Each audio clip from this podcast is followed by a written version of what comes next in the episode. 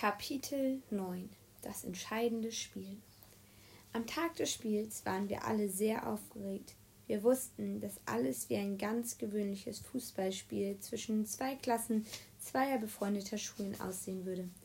Aber wir wussten auch, dass es sich in Wirklichkeit um einen Kampf zwischen der Menschheit und gefährlichen Außerirdischen handelt. Die Ränge des Sportstadions waren voller Kinder und Lehrer. Die Fans schwenkten ihre Fahnen und jubelten ihren Mannschaften zu. Wir hätten das alles bestimmt ganz toll gefunden, wenn wir nicht Bescheid gewusst hätten. Wir schauten in den Himmel. Der war noch blau und wolkenlos, aber schon bald würden die Schatten riesiger Raumschiffe lautlos vor die, vor die Sonne gleiten. Mitten auf dem Platz würden die Außerirdischen landen Dort, wo sich jetzt noch nichts Böses, ahnen, äh, nichts Böses ahnende Zweitklässler auf ein Fußballspiel vorbereiteten. Timo, Tina, Mika, Hanna und ich spielten alle in unserer Mannschaft. Und natürlich Pekka und der Rambo, die, Fleiß, die am fleißigsten trainiert hatten. Ein Lehrer der anderen Schule war Schiedsrichter und unser Lehrer stand mit einem Megafon am Spielfeldrand, falls es etwas durchzusagen gab. Der Schiedsrichter legte den Ball auf den Punkt in der Mitte des Spielfelds und pfiff auf seiner Trillerpfeife. Das Spiel begann. Die anderen hatten Anstoß und wir fanden es komisch, dass sie gleich mit dem Ball auf unser Tor zurannten. Wir holten uns lieber nicht vom Fleck, damit wir nicht gleich wieder gegen die Regeln verstießen. Nur der Rambo machte natürlich wieder, was er wollte und rannte hinter den Gegnern her. Erst wollte er sie umstoßen, aber als er merkte, dass sie zu schnell für ihn waren, stieß er eben uns um, einen nach den anderen nur Pekka nicht, der darüber so sauer war, dass er sich wieder unter die Hochsprungmatte verkriechen wollte. Aber dieses Mal erwischte ihn der Lehrer und schubste ihn zurück aufs Spielfeld. Inzwischen stand es angeblich, angeblich 1 zu 0 für die anderen. 1 zu 0 nach kaum einer Minute. Das Spiel hat mit einem wahren Paukenschlag begonnen, verkündete unser Lehrer durchs Megafon. Und weil, außerdem unser, weil er außerdem unser Trainer war, nahm er gleich eine Auszeit, obwohl das, der gegnerische Trainer behauptete, dass es das im Fußball gar nicht gibt. Wir stellten uns im Kreis um ihn herum und er erklärte uns die Taktik. Seht ihr das Runde auf dem Punkt in der Spielfeldmitte? fragte der Lehrer. Wir nickten. Das ist der Ball, sagte der Lehrer. Wir nickten, denn so hatte unsere auch ausgesehen, bevor wir ihn platt gequetscht hatten. Gegen den müsst ihr treten, sagte der Lehrer und verkündete, dass die Auszeit zu Ende sei. Ist es soweit? fragte ich Timo, der besorgt in den Himmel schaute. Ich glaube nicht, sagte er kopfschüttelnd.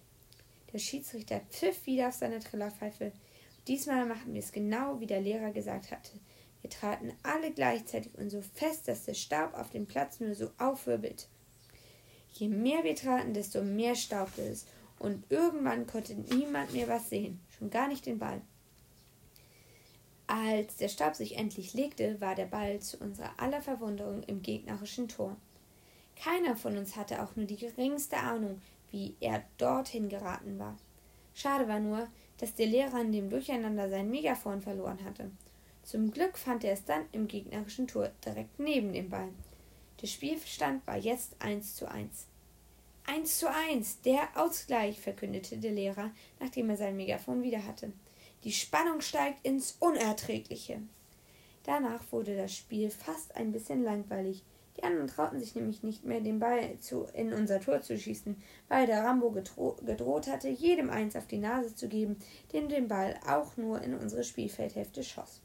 Wir kriegten den Ball aber auch nicht ins gegnerische Tor, obwohl es die ganze, wir es die ganze Zeit versuchten. Nicht mal der Rambo oder Pekka schafften es und behaupteten, es läge daran, dass sie an den runden Ball nicht gewöhnt seien. Dann war Halbzeit, und als die um war, pfiff der Schiedsrichter das Spiel wieder an. Genau da legte sich ein dunkler Schatten über den Platz. Wir erschraken fürchterlich, denn im Trubel des Spiels hatten wir die düstere Wahrheit vollkommen vergessen. Sie greifen an! schrie Timo. Dann nahm er den Ball unter den Arm und lief auf den Rand des Spielfelds zu. Einen Moment lang starrten ihm alle nur nach, aber dann pfiff der Schiedsrichter auf seine Trillerpfeife und wir rannten hinterher. Es sah toll aus. Vorne rannte Timo und hinter ihm die gegnerische Mannschaft und dahinter wir.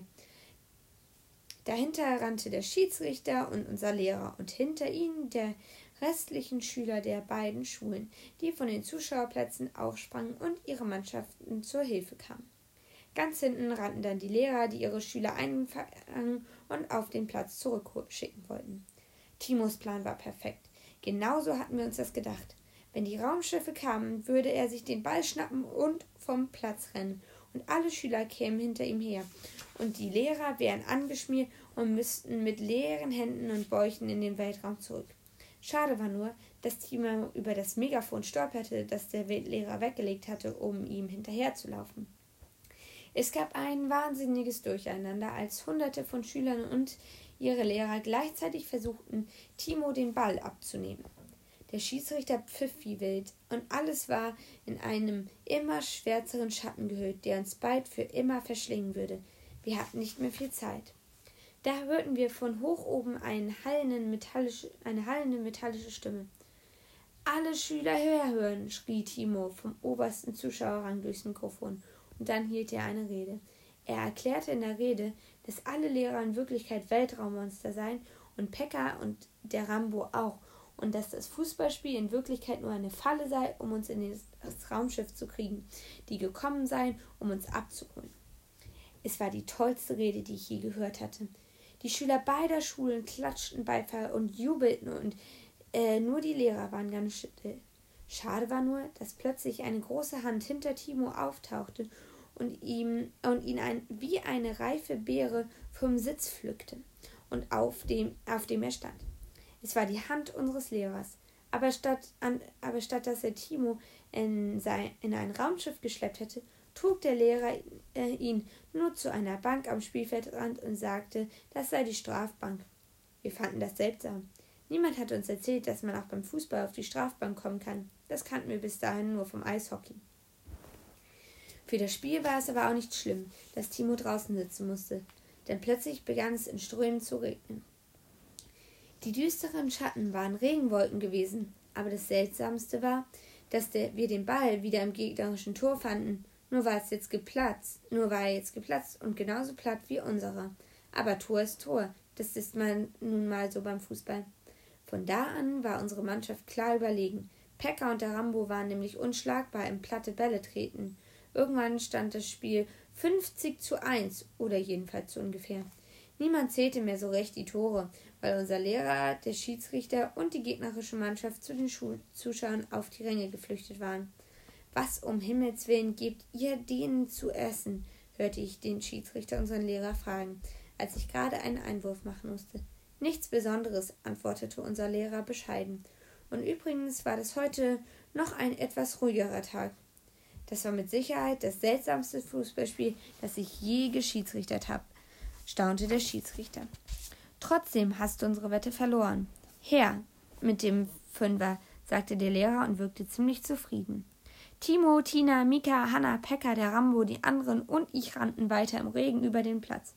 Fußball machte eigentlich sogar Spaß, vor allem jetzt, wo es so aussah, als wollte uns doch niemand in den Weltraum verschleppen und scheinbar wollte uns auch niemand verspeisen. Jedenfalls hatte der Lehrer zu Timo auf der Strafbank gesagt, selbst wenn er ein noch so hungriges Weltallmonster wäre und wir die letzten Kinder auf dem Planeten Erde an seinem äh, und wir die letzten Kinder auf dem Planet Erde wären, an seinem Esstisch wolle er trotzdem keinen von uns sehen. Darüber waren wir alle sehr froh, und sogar der Rambo sah auf einmal ganz fröhlich aus. Er trat auch nur noch den Ball, nicht mehr uns. Vielleicht waren Pekka und der Rambo und die anderen von dem Geheimbund wirklich alle Außerirdische. Trotzdem mussten wir mit ihnen ja auskommen.